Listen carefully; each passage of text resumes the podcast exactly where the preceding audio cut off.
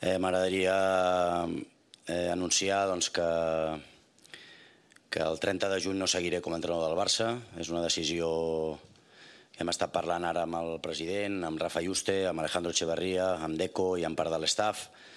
Crec que la situació eh, eh, mereix un canvi de rumb i com a culer no puc permetre aquesta, aquesta situació. Crec que ha arribat al punt de d'anunciar-ho públicament, així ho tenia decidit ja fa, ja fa uns dies, però crec que és el moment. Eh, tal com han anat les circumstàncies, eh, crec que el club necessita un canvi de dinàmica i sobretot com a culer, pensant en el club, en el bé dels, dels jugadors també, pensant en ells crec que també s'alliberaran, estaran més tranquils, crec que juguem amb massa, amb massa tensió eh, pel bé de, de la junta directiva, del club, com a culer, pensant com a, com a home de club, crec que el millor és eh, marxar el 30 de juny.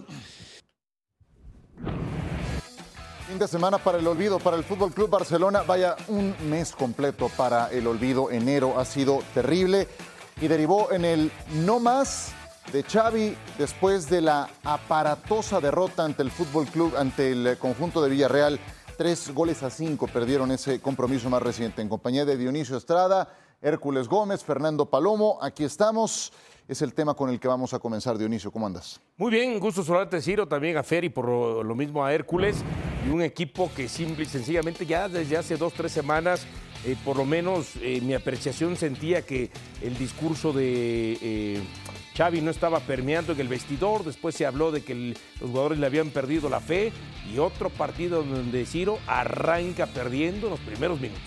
Sí, este juego contra el Villarreal que los deja a 11 puntos del Girona, un rezago muy importante y, y no nada más es ese punto, es también lo que ocurre en los otros dos trofeos que tenían a su alcance pierde la Supercopa, no nada más es la derrota, es la manera y es el rival y eso también pues eh, pega fuerte en el ánimo, ¿no? Sí, son resultados al final de cuentas sacatécnicos este de la Supercopa que le termina ganando y pasando por encima Real Madrid y por supuesto el resultado también de ayer ¿no? Y se lleva una buena cantidad de goles ante un Villarreal, y me refiero que metieron tres, fueron cinco en contra, lo que habla. El torneo pasado, cuando fueron campeones, recibieron 20 en total en toda la temporada regular, ahora ya llevan 30. Y esa fortaleza defensiva no ha aparecido, le extrañan a Marc-André Ter Stegen en la Copa del Rey, fueron eliminados en cuartos de final por el Athletic Club de Bilbao, sí, se les tocó en el sorteo un rival poderoso como el Athletic Club, pero en rondas anteriores les ha habido mucho más accesible y, a la vista surgían momentos de indigestión, inclusive entre esos rivales más pequeños. Total que Xavi anuncia que se va, pero no se va ya mismo, se va hasta el 30 de junio. Ahora hablamos de ese tema. Las últimas dos temporadas del Barcelona, si uno las pone en perspectiva, la temporada pasada eran líderes, tenían 56 puntos, hoy tienen 12 unidades menos y ocupan la cuarta posición. Vean en la primera columna el cuarto número, es lo que decía Dionisio, siete goles en contra, ahí estaba el gran punto de apoyo, la gran fortaleza del Fútbol Club Barcelona de la temporada pasada. Bueno, pues es un adiós, pero es un adiós en diferido. Esto, ¿por qué Fernando Palomo tenemos que pensar que es una buena idea, que hoy lo anuncie que se va hasta el 30 de junio? Es que la única manera, un gusto saludarles, que puedo creer que esto es una buena idea. Alguien puede pensarlo así, es que Xavi habría considerado que siendo eh, hombre de club, leyenda como futbolista de la institución y además aficionado, fanático del club que ahora llegó a dirigir como para cumplir un sueño, que eh, tomando en cuenta todas estas consideraciones, Xavi pensaría que dejar al club ahora mismo tirado y ante la obligación de ir a buscar a un entrenador cuando tienen los octavos de final de la Champions por delante y además la situación penosa que viven financieramente no sería lo que más o lo que mejor correspondería. Pero al final del día eh, uno llega a pensar también que si eh, Xavi contempla un poco más su idea, de repente era mejor eh, hablar con la dirigencia, decirle a Laporta que tiene esto en mente, que tiene ya esto decidido, que juntos lleven adelante la mejor manera de comunicarlo y no intempestivamente después de lo que parece un capricho hasta eh, ingenuo o infantil de su parte hacerlo después de un partido en el que, en el que caen de la manera en la que caen contra el Villarreal y, sin decírselo antes a sus jugadores, sin decírselo aparte de su cuerpo técnico y con eh, su plantel en el autobús de regreso a la ciudad deportiva, enterándose por radio con la porta y Deco cada uno en su vehículo eh, particular, dirigiéndose a sus casas o, saliendo del estadio eh, y, decirlo a estas, no sé, me, parece surrealista todo. Atípico, claro, pero surrealista totalmente. Que no se haya tomado otra manera o encontrado otra manera de hacerlo, sí, ahí me parece que es una, una torpeza eh, enorme de parte de Xavi. Sí, desprolijo, por decirlo menos. Eh, de acuerdo con filtraciones, se dice que esto lo venía meditando desde finales del año pasado, que tomó la decisión después de la caída en la Supercopa y que lo iba a anunciar hasta dentro de un par de semanas, pero la aparatosa derrota ante el Villarreal fue la que detonó la decisión que ya escuchábamos hace un momento. Eh, yo te pregunto, Hércules, tú que fuiste futbolista a muy buen nivel, ¿cómo crees que los jugadores reaccionen ante este anuncio? Es que estoy con Fernando en lo que dice. Varios de esos jugadores se dan cuenta, no por Xavi, no por un medio de Barcelona, pero por radio, por televisión, por, por algo eh, extraoficial.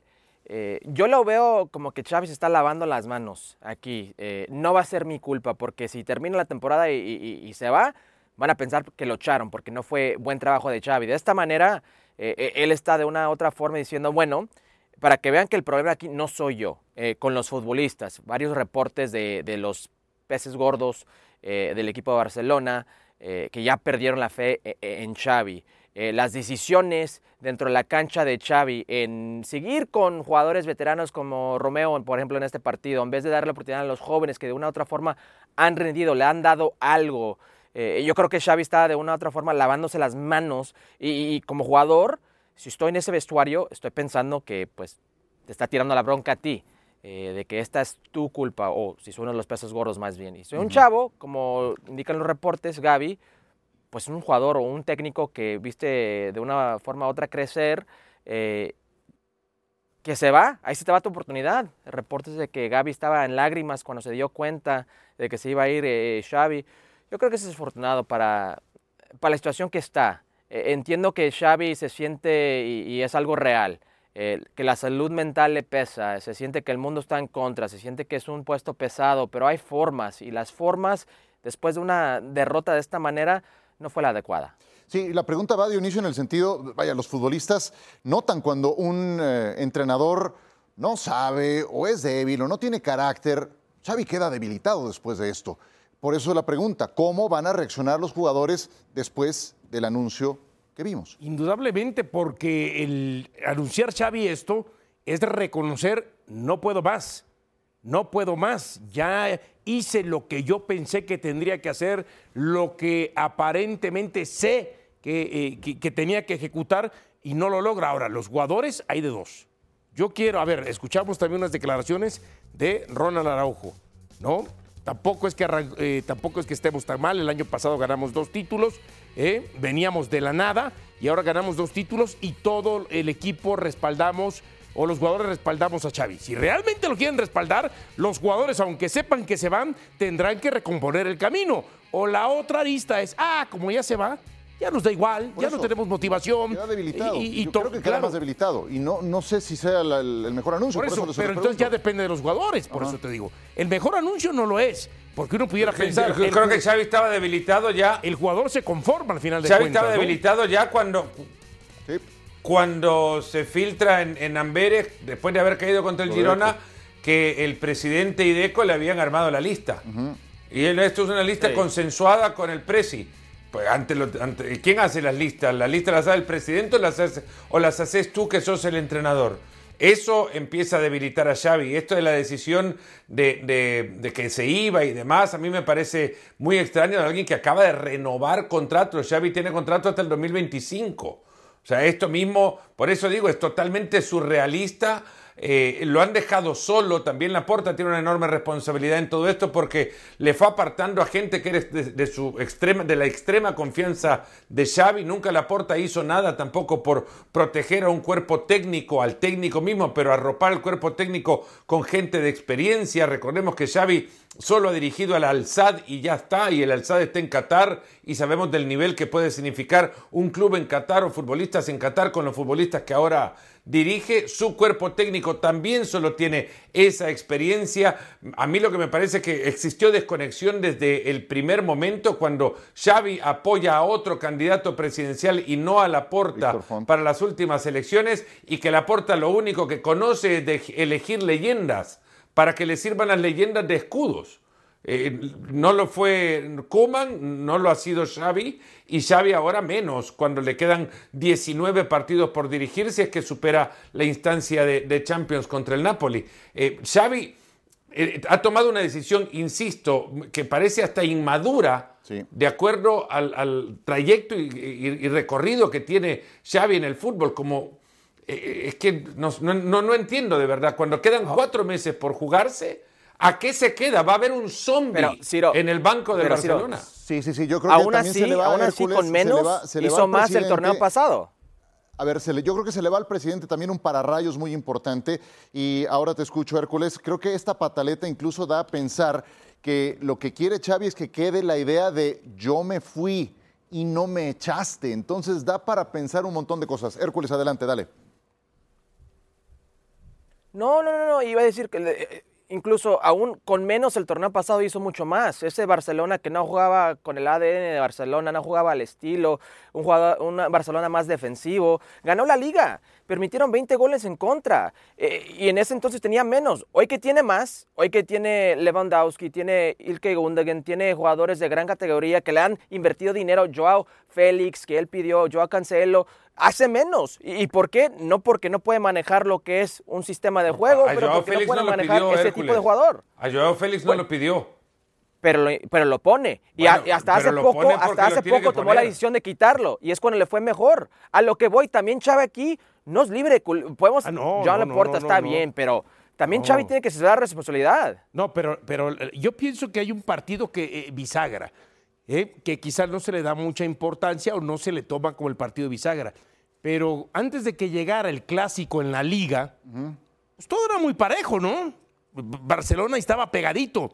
Y resulta que pierde ese partido 2 a 1, 70 minutos siendo mejor, los últimos 20 el, el Real Madrid ve cómo le termina ganando y a partir de ahí da la impresión que poco a poco viene eh, eh, el derrumbamiento de este Barcelona, el derrumbe, el derrumbe de este Barcelona. Ahora, decía eh, Hércules, él tiene que asumir su responsabilidad. Claro que tiene sus responsabilidades. A ver, por ejemplo, en el partido de ayer o de hace un par de días ante el Villarreal, al final terminas jugando el encuentro con cinco o seis jugadores entre 16, 17, 18 y 23 años.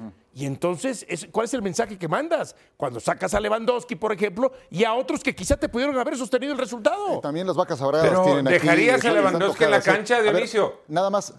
¿Dejarías a Lewandowski en la cancha así como está?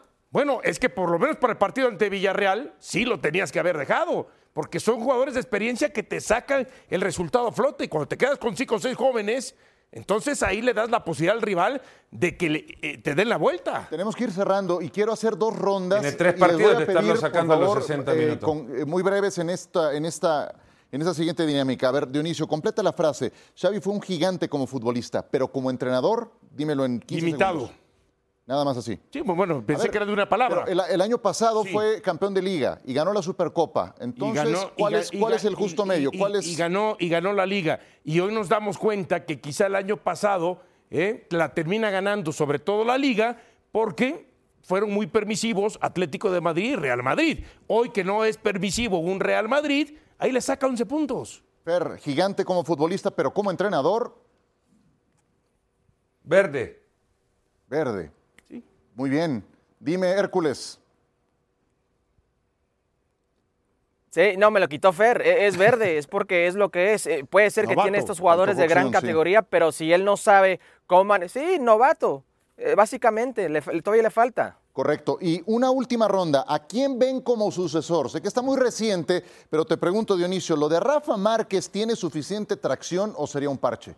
No, sería un parche. Es más, sería una locura pensar cuando no tiene esa trayectoria eh, Rafa Márquez. Y además, está, si Rafa Márquez lo acepta, hasta le podría perjudicar. Llega un momento en donde da la impresión que tampoco sería bueno para Rafa Márquez. Creo que inclusive se equivoca en sus declaraciones. debió, poner, marcar una raya importante, decir, a ver, el técnico iba muy bien y de pronto yo estoy acá. iba muy bien y de pronto cuando él establece no le puedes decir que no, una oportunidad del Barça, ahí es donde se equivoca. Y si ver técnicos en el horizonte podemos nombrar varios, pero realmente hoy yo tengo mis dudas que alguien encuentre el Barcelona en la inmediatez que digas, este es el técnico que necesito. Ver hacia adelante. No el que quiero. Bueno, no Rafa Márquez, a menos que eh, echen a Xavi eh, en lo que queda de esta temporada y que no encuentren otro recurso que, que encontrar en Márquez el, el, director técnico para terminar la campaña, pero no para dirigir a este vestuario por largo rato. Aparte, me parece que sus declaraciones ya lo han quemado. Se apresuró y apresurándose tropezó. Eh, yo creo que ahora el, quien tiene que llegar debe ser un técnico de colmillo que sepa liderar, que sepa eh, ponerse al frente, ser eh, extremadamente bueno en las ruedas de prensa y, servir de, de escudo hacia el plantel, no hacia los dirigentes, hacia el plantel y que no le pidan a nadie llegar con el ADN típico del Barcelona, porque ese lo tiene en Manchester alguien que se llama Josep Guardiola y Sala, y ese no va a volver. Que se olviden del ADN porque ya le intentaron con varios imitadores y no pudieron. Cierra Hércules. García Pimienta de Las Palmas. Lo echó la puerta, Hércules. Lo echó la porta, ¿qué crees? ¿Que lo traiga de regreso? Me están preguntando quién quiero ver. La porta, me están preguntando quién quiero ver. echó de la masía. Bueno, por Joan Laporta también estamos aquí, Fer. Por eso están en problemas yo Barcelona. porque trabajo, no por Joan Laporta. bueno, en ese segmento más bien. Eh, no, yo me quedo con García Pimiente, lo que ha hecho eh, en un equipo con Las Palmas, con un presupuesto muy bajo, eh, más de tres décadas en el sistema de Barcelona como jugador o en la Masía. el último título de esa La Masía, sub-19, una Champions, lo que es equivalente a esa Champions, la ganó. creo que sería algo bienvenido para un club como Barcelona. Le echó la porta, ¿cómo va a querer que regrese Hércules?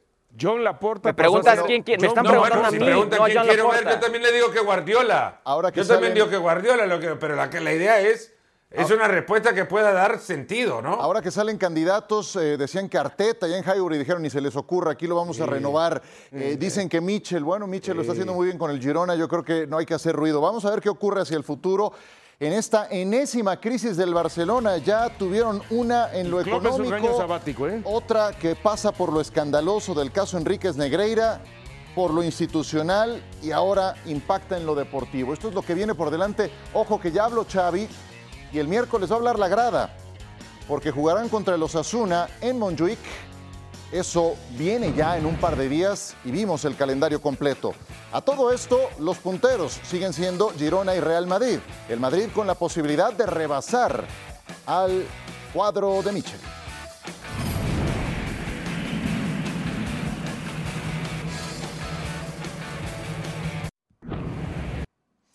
De vuelta con ustedes. Esto ocurrió con los punteros este fin de semana. El Real Madrid empezó perdiendo ante Las Palmas y tuvo que venir de atrás. Igualó y remontó una vez más. Sí, sobre todo en el segundo tiempo, qué gran pase y después qué gran definición, por supuesto, de Vinicius para empatar el compromiso. Después vendría la vuelta, pero tuvo que jalar de la gente que tenía en el banco, como el propio Valverde, ¿no? Y después vemos este remate de cabeza y, el 2 a 1. Y Aurelian Chomení se hacía presente 2 a 1 la victoria para el Real Madrid en su visita a Palma de Mallorca y el Girona le ganó 1-0 al Celta de Vigo. El gol del triunfo en Balaídos lo consiguió Portu. Mantienen el paso los dirigidos por Michel sin marearse, teniendo bien claro el objetivo. Ellos dicen que quieren amarrar el boleto europeo, pero están ahí en punta. Están en los primeros sitios. Quedaron eliminados de la Copa del Rey todo lo que le queda al Girona es la liga y febrero viene bravísimo para el Girona porque van a jugar contra la Real Sociedad, contra el Real Madrid y contra el Athletic Club de Bilbao. Esos dos en condición de visitante. El Madrid tiene que reponer el partido contra el Getafe y eso les podría llevar al primer lugar de la clasificación. A ver, quiero empezar por el caso Real Madrid. Ahora me dicen a quién ven mejor. Fer, tú que los has transmitido mucho. Bueno, es otra remontada del Real Madrid. Eso está muy bien, pero para que haya remontada tienes que ir primero abajo en el marcador.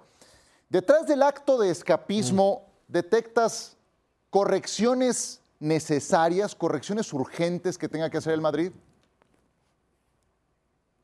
Bueno, es que, a ver, todo depende de los contextos también. Hay equipos a los que al Madrid se le atragantan mucho, los equipos que le plantan una línea de cinco en el fondo, por ejemplo, y le exijan a mucha movilidad cuando no cuentan con un futbolista como Bellingham, que no estuvo en el partido en, en Las Palmas, los espacios son más difíciles de encontrar porque para que existan los tienen que buscar arriba dos futbolistas como Rodrigo Vinicius, uno de los dos no anduvo, Rodrigo no estaba en su partido, distraído desde el arranque, hasta se salva de una acción que roza una tarjeta roja, eh, Vinicius no, no se juntaba con el medio campo que no existía porque tampoco Brahim ni Ceballos aprovecharon su oportunidad. Dicho esto, hay otros, hay otros partidos como contra Almería donde te hacen jugadas eh, eh, que te, exponen no un planteamiento defensivo, sino debilidades de defensores puntualmente, como a Nacho le ganaron en una jugada o una mala acción de Kepa cuando estaba en el arco,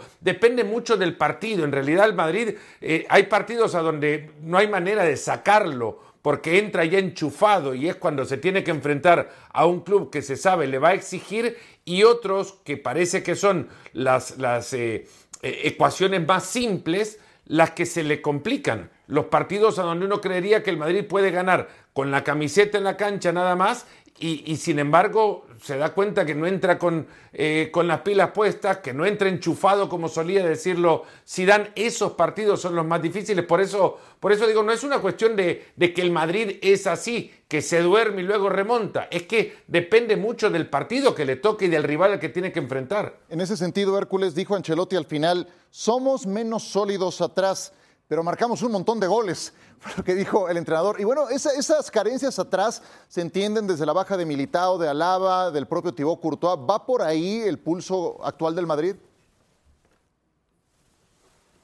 Por supuesto. A ver, eh, Mendy también, es Fran García el lateral, por eso están buscando a Alfonso Davis, el canadiense, eh, Militao, Alaba. Eh, de repente tienen que jugar y cambiar sistema. Eh, cuando iniciaron la temporada estaban jugando un diamante con Jude Bellingham y luego Jude Bellingham después de perder con el Atlético de Madrid, eh, ese 3-0 eh, iniciaron la temporada, cambiaron el sistema. Hemos visto de repente que este equipo de Madrid saca protagonistas de gente como Brahim Díaz, Nico Paz, Chuameni salvándolos, Rudiger, eh, Carvajal, mismo Carvajal, que se ha convertido en uno de los mejores laterales por derecha hoy en, la liga. Eh, siempre es alguien diferente para este equipo de Real Madrid. Se le tiene que dar mucho mérito y mucho crédito a Carlo Ancelotti en tener a este Madrid en esta situación.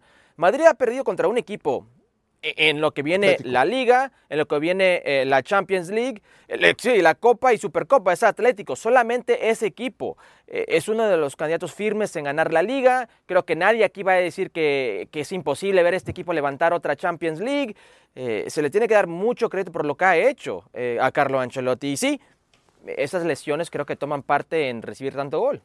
Y ha perdido en esos dos partidos ante el Atlético en el Metropolitano un Atlético de Madrid que tiene 22 partidos eh, sin conocer la derrota ahí, sí. ¿no? y que ahí se hace muy fuerte. Van a volver a jugar eh, exactamente este fin de semana, sí. Pero ahora jugarán, por supuesto, en el Bernabéu y desde ahí puede cambiar un poco esa percepción de que el Real Madrid no ha podido, por lo menos en 90 minutos, vencer este al Atlético de Madrid las veces que lo ha enfrentado. Ahora también el camino del Real Madrid es enfrentas al Getafe, pero viene Atlético y después Girona y quizá eh, para el Real Madrid, aunque Girona le puede ganar ese partido, pero también enfrentando a los grandes de Europa Giro, o a los grandes de España, Girona ha perdido solamente con, Real Madrid. Quizás si lo pierde el Real Madrid no define la liga, pero si el Real Madrid lo gana, pudiera definir la liga en, esa carrera parejera que tiene contra Girona. ¿no? Eh, la pregunta es qué equipo pasa por un mejor momento. Aquí les pido una reflexión de unos 30 segundos, porque finalmente el Girona solo tiene la liga. El Real Madrid tiene ya que entrar en escena en la Champions. Va contra el RB Leipzig, es su primer rival, efectivamente. El Madrid, como sea, está acostumbrado a, a esta cuesta del segundo semestre de la temporada en la parte más alta y el Girona no. Entonces, ¿quién goza de un mejor momento, Fer? Voy contigo primero. Bueno, la realidad es que para responder esto nos llegaría primero a pensar qué equipo anda mejor colectivamente, qué equipo tiene más claras las ideas. Es que por ideas colectivas me quedo con el Girona, pero es que del otro lado las ideas colectivas del Real Madrid pasan por rendimiento individual y, tiene muchos mejores futbolistas el Real Madrid. Eh, eh, ¿Qué equipo es más fiable? Ahí van los dos. ¿A qué equipo esperamos ver eh, jugando siempre a lo mismo? Pues espero mucho más al Girona, pero ¿qué equipo creo yo, va a ganar más partidos de los que se quedan en el camino de la temporada, el Madrid, porque tiene muy buenos futbolistas. Es que eh, Girona para ganar tiene que prácticamente repetir o replicar partido a partido lo que sabe hacer, lo que domina, buen trato del balón, abrir la cancha, que Sabiño esté bien, ¿no? Eh, sobre todo el tema de Dubit y, de Dovic, perdón, pero el Real Madrid no necesita ganar imponiendo un estilo o estableciendo un estilo o replicando un estilo todos los partidos. Ellos se encuentran la manera de ganar jugando bien, jugando mal, regular y lo que sea. Ahora que decían que el Madrid solamente ha perdido con el Atlético de Madrid, el Girona solamente ha perdido con el Real Madrid. Madrid 3 a 0. Y van a volver En un partido que fue mucho castigo para Girona. Fueron competitivos, ciertamente. Hércules, ciérralo. Sí, estoy de acuerdo. Si es por sistema Girona, me encanta cómo juega el equipo con Daly Blaine y Gutiérrez, que se puede, de repente se puede meter por el centro, lo que está haciendo Sabiño, eh, ya hablando, hablando de Artem Dovic, eh, que va ahorita en, modo pichichi, pero lo dijeron bastante bien. Lo de Madrid es ADN ganar y es lo que sabe ser. Eh, me quedo con el Madrid. Y vamos a seguir de cerca lo que ocurra con Luka Modric. Ha muy poco Luka Modric, ni siquiera calentó en el último partido, no sumó minutos Vamos a ver qué pasa. Digo, es un histórico, es un jugador emblemático del Real Madrid. Llama la atención los pocos minutos, el poco protagonismo que está teniendo en esta campaña. Así está la tabla y la quema abajo, ¿eh? Porque Quique Sánchez Flores con el Sevilla, así que tú digas, uy, qué revulsivo. No, no, no, no. Pues no, y ve nada más cómo está el Sevilla, volando muy, pero muy bajo. Alto, de altos vuelos fue lo que se vivió en este juego del Liverpool con Jürgen Klopp y la grada.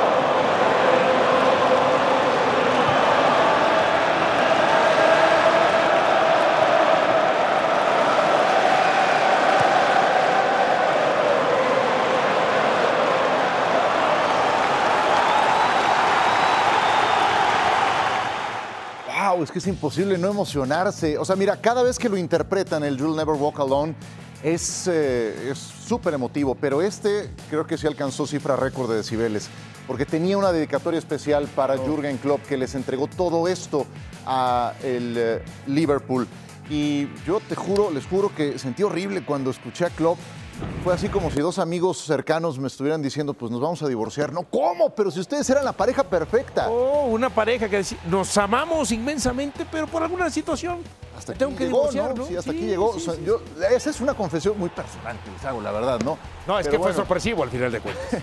Eh, como sea, bueno, pues tenían motivos de inspiración eh, adicionales y el Liverpool derrotó cinco goles a dos al Norwich. Van adelante en la FA Cup, son líderes en la Premier Van a jugar la final de la Copa de la Liga contra el Chelsea el 25 de febrero y están también en la ronda de octavos de final de la Europa League. Están vivos en todo y así los deja. Qué, qué diferencia, ¿no? De un adiós anticipado como este al adiós anticipado claro. que comentamos Era- en el bloque A. Era justo lo que te iba a establecer, porque a ver, este adiós anticipado de Klopp, eh, el, el de Xavi le puede bajar el ánimo a los jugadores, pero este al contrario, a mí me da la impresión que de las cuatro competencias que está jugando, capaz y las te puede terminar ganando las cuatro, pero eh, eh, eh, con ese eh, envión, con ese combustible, de decir, me voy, pero el jugador, vamos a hacer que el técnico se vaya ganando todo lo que pueda ganar. Son atmósferas totalmente diferentes, ¿no? Totalmente diferentes. ¿Cómo definirías Hércules Gómez en una palabra y después desarrolla tu idea? El paso de Klopp con el Liverpool. legado, lo que ha dejado. Estamos hablando de un equipo histórico que por 30 años eh, no ganó la Premier League. Llega Jürgen Klopp con su sistema, con su juego tan lo y medal y, cambió la historia otra vez. Cambió la historia de un equipo histórico, imagínense. Eh, pero creo que legado por lo que quiere dejar y como se quiere ir. No quiere manchar lo que es su nombre. Eh, Fenway Sports Group son los dueños del equipo de Liverpool.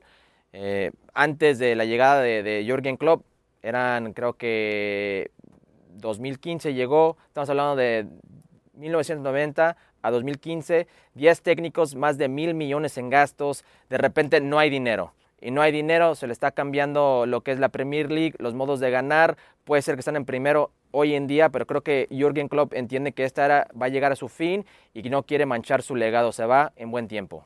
Legado es la palabra con la que define Hércules Gómez el paso de Jürgen Klopp con el Liverpool. Fernando, ¿cuál es la tuya y tu idea?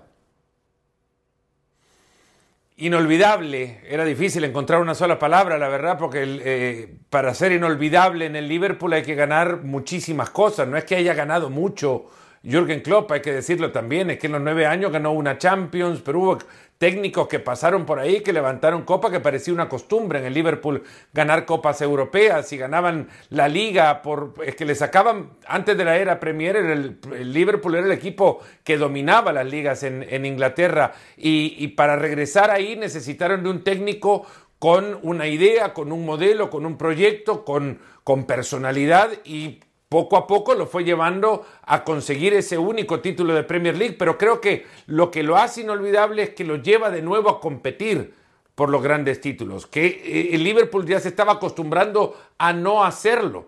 Eh, entrar en el top 4, meterse en Champions, era una gran temporada para el Liverpool. Ahora ya nos estamos acostumbrando a verle pelear por, por la Premier League. Y coincido con Hércules, se va porque no hay inversión ahora para poder competir. Por eso que cree Jürgen Klopp debe competir este Liverpool. Pero que se pone ahí al lado de Paisley, Fagan, de, Shankly, de, eh, de Rafa Benítez.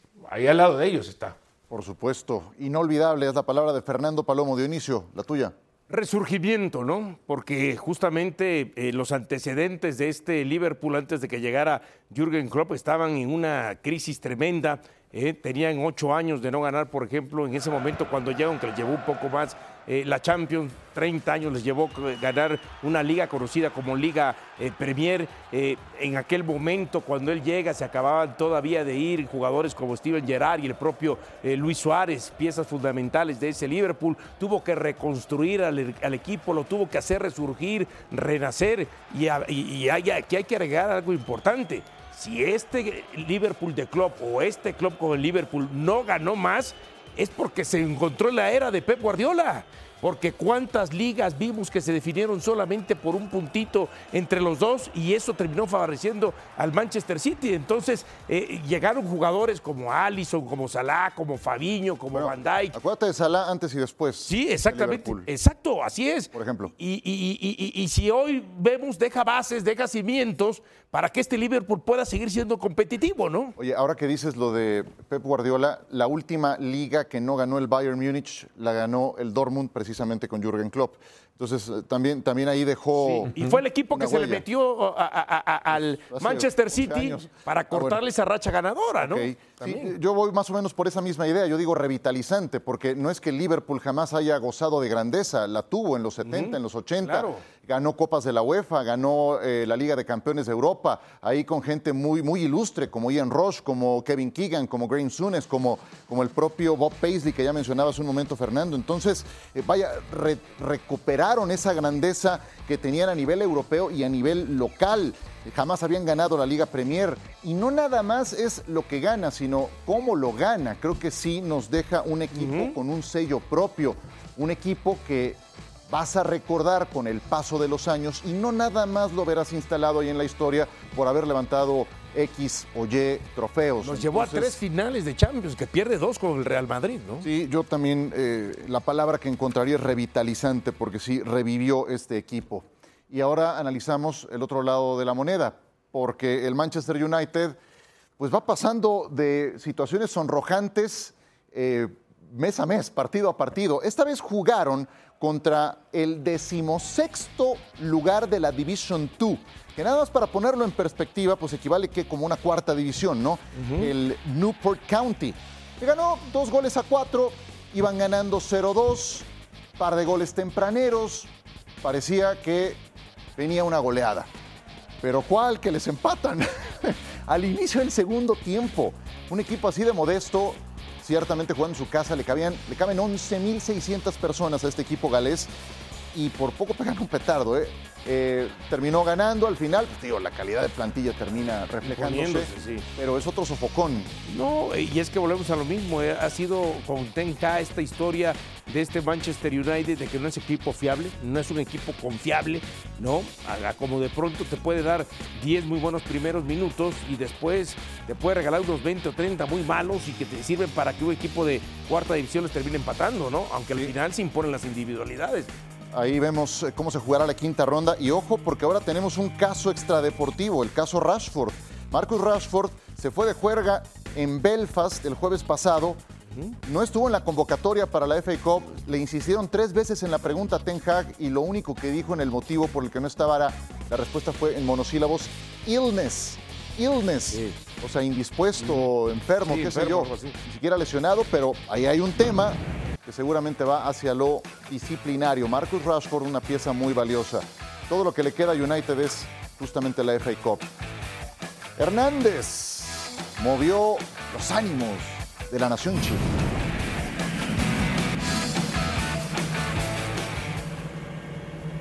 Sí, es un bombazo auténticamente.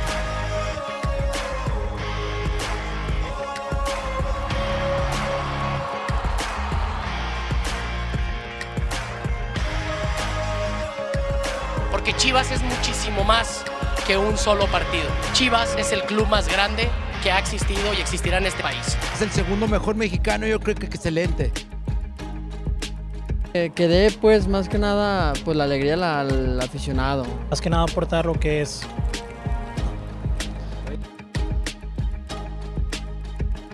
y va a poner a Chivas a competir otra vez arriba. un delantero de gran calidad.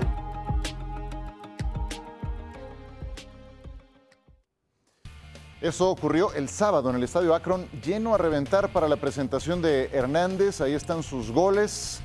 En el Galaxy la realidad es que quedó a deber. En el Sevilla fue muy poco tiempo. En el Galaxy fueron muchas las lesiones y también un, rendimiento muy eh, intermitente, con muchos altibajos. Lo mejor lo vimos eh, en su paso por Europa y desde luego lo que hizo en Manchester United ahí queda. La presentación fue súper emotiva, la verdad es que lo, lo hicieron muy bien.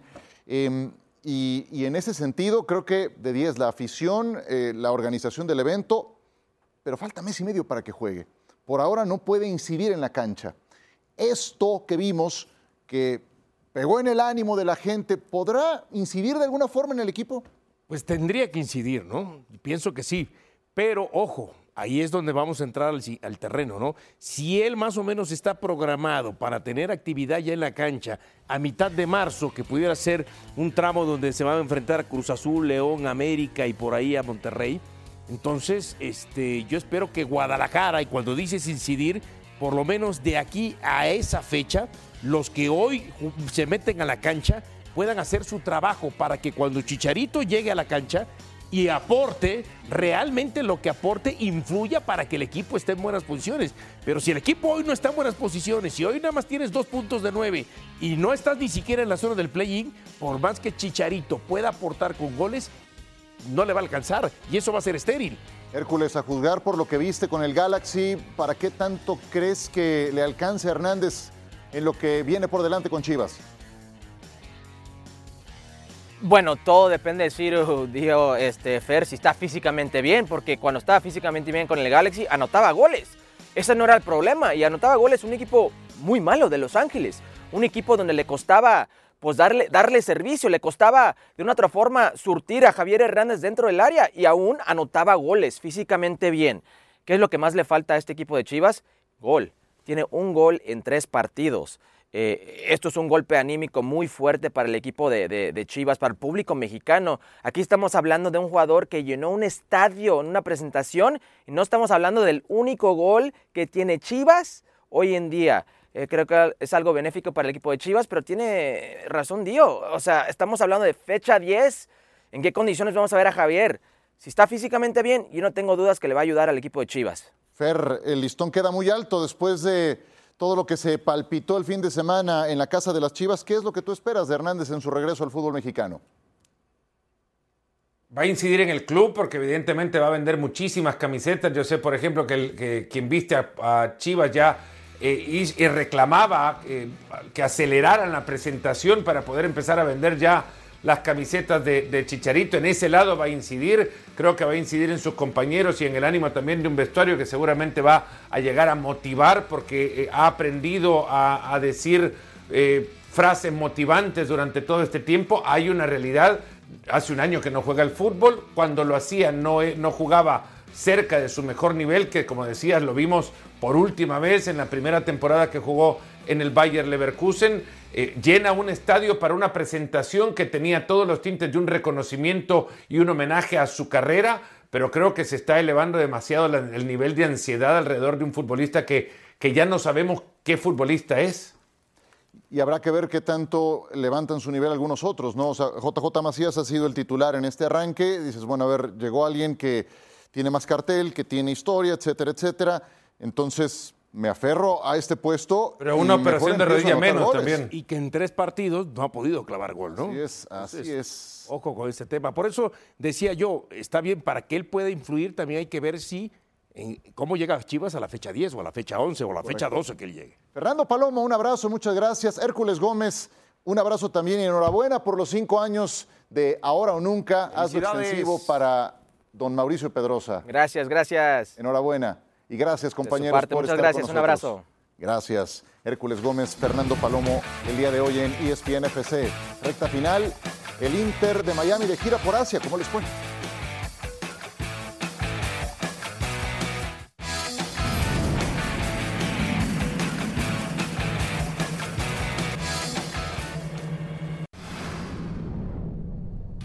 El Inter de Miami enfrentó al Al Hilal Siete goles en este partido. Sí, Mitrovic se encargaría de al minuto 10 abrir el marcador para el Al Hilal. Después Al Hamdam para el 13 estaría incrementando la ventaja 2 a 0 al momento ahí, ¿no? Exactamente. Digo, vaya, aquí lo, relevante es que se hace presente Luis Suárez con una anotación que ocurrió al minuto 34 y que aquí vemos. Luis Suárez y también Leo Messi apareció. Fue hasta el 54 por la vía penal. Entonces, bueno, pues ahí se, van juntando los que fueron ídolos en aquella etapa, en aquella etapa con el Fútbol Club Barcelona y ya aparecieron con goles. Sí, Messi se encargaría a través de la vía penal poner el marcador 3 a 2. Un minuto después aparecería Ruiz para empatar el partido 3 a 3. Y cuando se moría el encuentro, pues aparecería Malcolm, ¿no? Para el 4 a 3. Definitivo victoria del Alquil. No han ganado en pretemporada. El jueves van a enfrentar al equipo de Cristiano Ronaldo. Y bueno, vamos a ver, como que ya bajó un poquito el suflé, ¿no? De, la presentación, del glamour, etcétera. Pero ahora tienen una temporada por delante. Vamos a ver qué tal. Y ojo, ¿no? Porque está la Liz Cup también por ahí y está la famosa Interamericana donde van a jugar los ganadores de la Libertadores de la Sudamericana con los ganadores de la Liga de Campeones de CONCACAF y la Liz Cup. Mexicanos en Europa cada vez hay menos, la verdad. Hoy cuenten otros dos que regresan a México.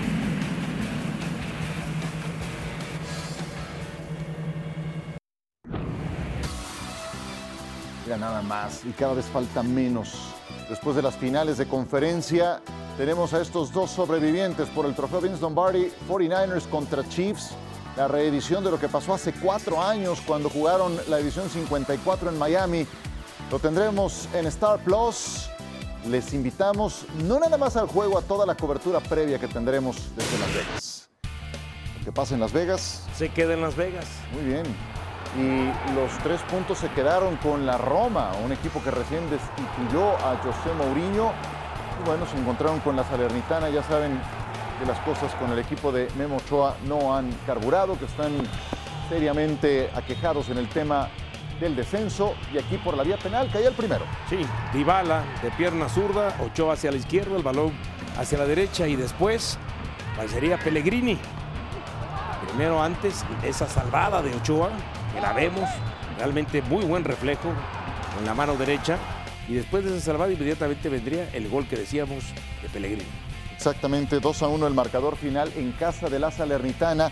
La Roma con eh, el 0-2 al minuto 66. Castanos lograría el 70, el descuento para la Salernitana que acumula derrota tras derrota y es último lugar de la tabla en la Serie A. Se queda con 12 puntos. Su primera tabla de salvación, el Empoli, está 5, 5 puntos arriba. Memo Ochoa acumula 16 partidos consecutivos en la Serie A italiana, recibiendo al menos un gol. El último encuentro en el que dejó su portería en blanco fue el 13 de mayo del 2023 contra la Atalanta. También por ahí se atravesó un- una época de lesiones, ¿no? Y en el partido anterior, Filippo Inzaghi fue claro. Es un portero por lo menos te tiene que atacar alguna en el partido. No atacó, o sea, lo criticó. Hoy por lo menos tuvo una, ¿no? Da la impresión.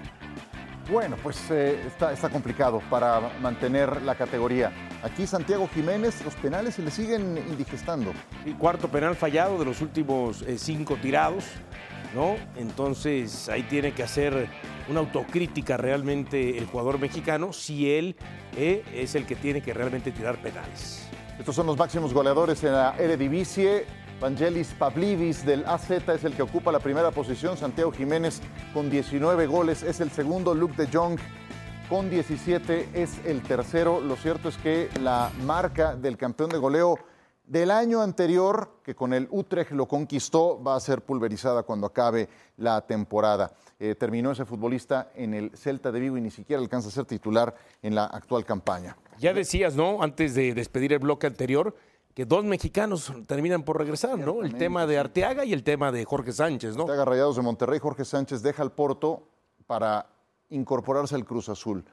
Y la lista cada vez se reduce más y más y más. Y es como un parto para que alguien se vaya al fútbol de Europa y así regresan y regresan y regresan. Una pena. Dionisio. Gracias, Ciro. Gracias a ustedes. Muchas gracias.